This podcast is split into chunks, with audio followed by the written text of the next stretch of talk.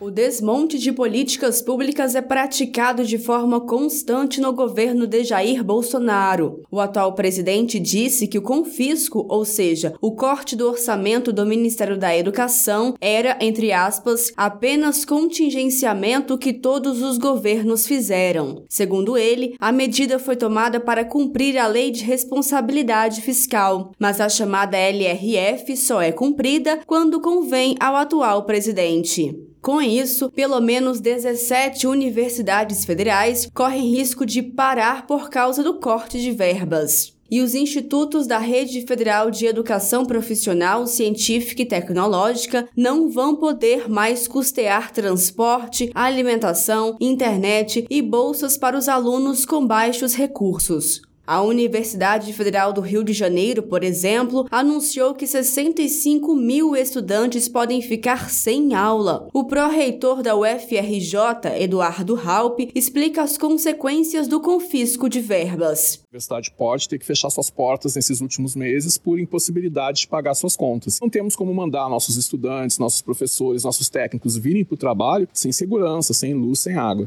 Vale lembrar as promessas feitas e não cumpridas por Bolsonaro, entre elas o reajuste da tabela do imposto de renda de pessoa física. O atual presidente anuncia ações que já são realizadas há anos como novidade, como é o caso do programa da Caixa para renegociação de dívidas de inadimplentes, que ele adiantou em ato no Palácio da Alvorada, embora seu programa de governo não contenha qualquer medida destinada às famílias endividadas.